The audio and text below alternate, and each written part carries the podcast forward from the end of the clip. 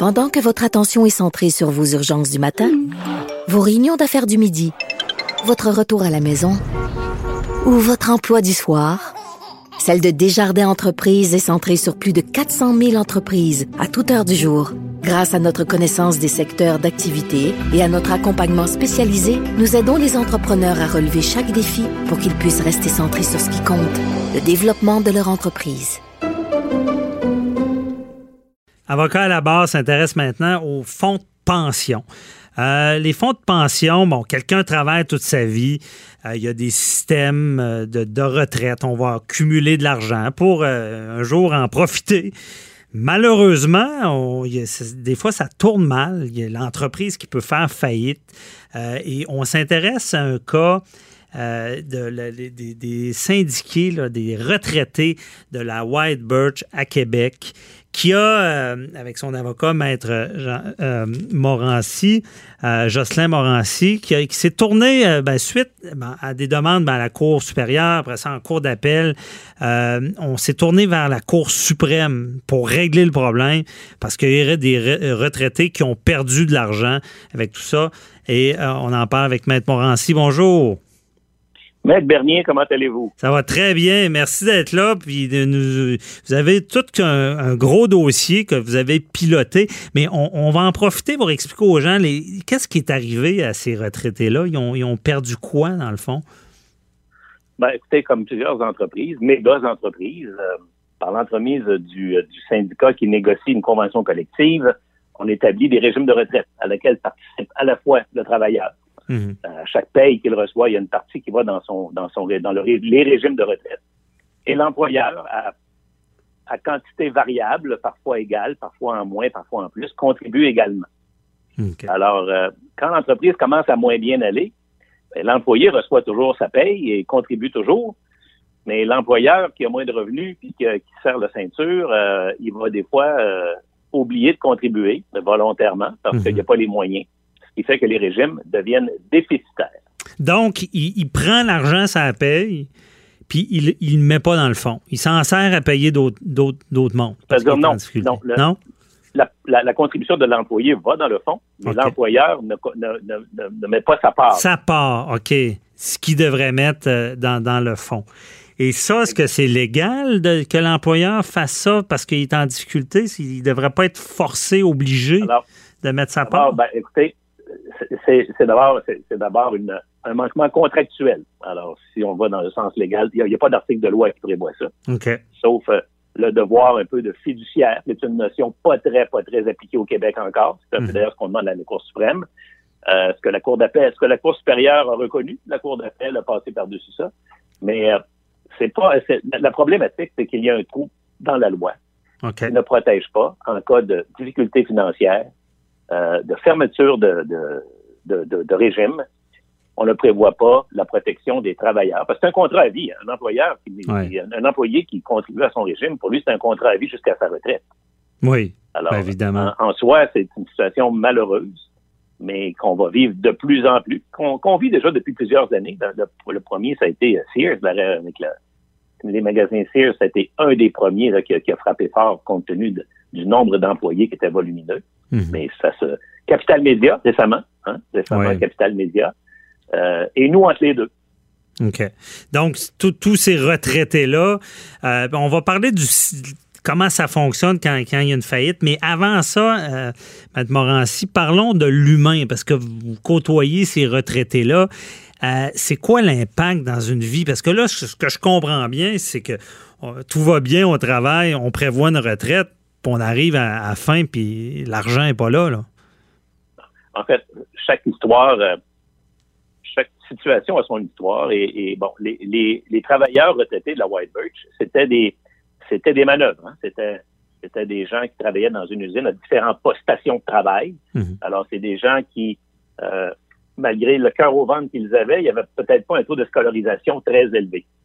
Euh, moi-même, je viens de Limoilou. Je viens de, je viens de ce qu'on appelle Anglopole à trois coins de rue.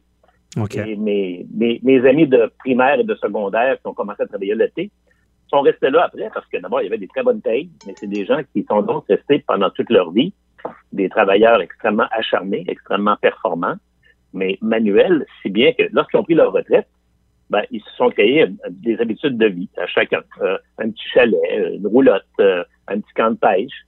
Mhm. Euh, avec certains faisaient des, des, petits travaux pour, pour, arrondir les fins de mois. Mais lorsqu'est arrivé la coupure de 40 de leur... De leur 40 Oui, pendant trois ans de temps, aller jusqu'à ce que la, la, faillite se règle où on a récupéré 10% à peu près. Donc, ça varie entre, entre 34 et 29% maintenant de réduction, mais pendant un bout de temps, c'était 42% Pendant trois ans de temps, là, 40 mhm. de, leur, de leur retraite a été réduit. Alors, on se comprend là, que c'est pas des retraites de, de 80 000 par année. Là. Ouais. Alors, euh, bon, ça, a un impact majeur dans leur vie.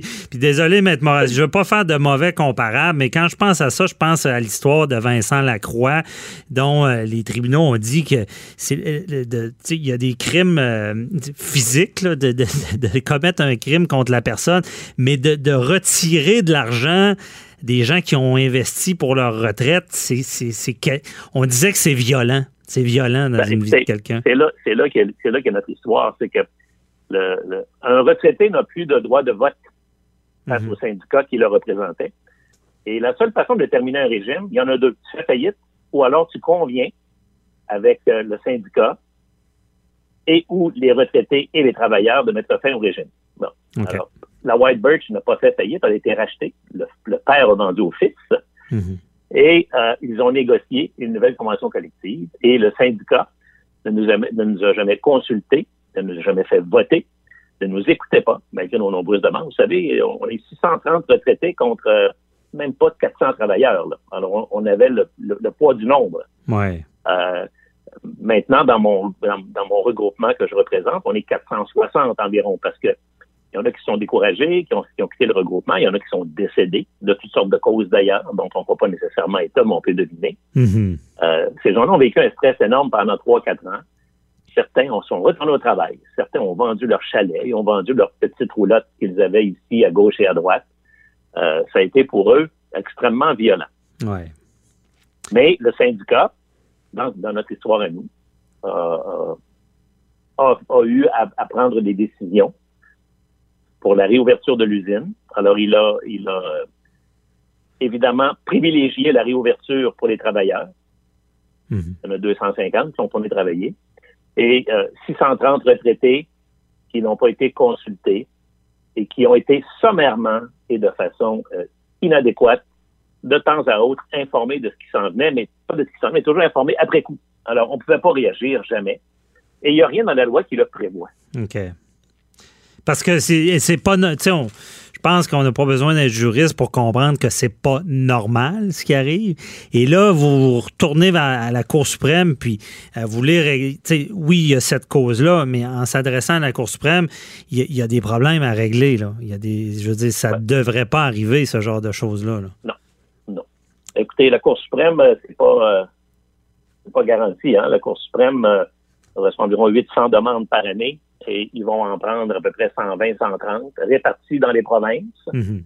Euh, et, euh, pour ça, ils ont des critères. D'abord, il faut qu'il y ait évidemment une apparence en droit énorme, mais il faut surtout qu'il y ait un intérêt national. Ils ne veulent pas en Cour suprême régler un problème individuel. Il faut que ça ait un intérêt, un impact national.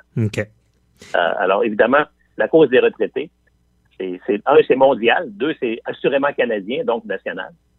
Et on a déposé une demande de permission à la Cour suprême d'être entendu et euh, on a reçu des appuis extraordinaires de tous les plus grands regroupements euh, de retraités au Canada.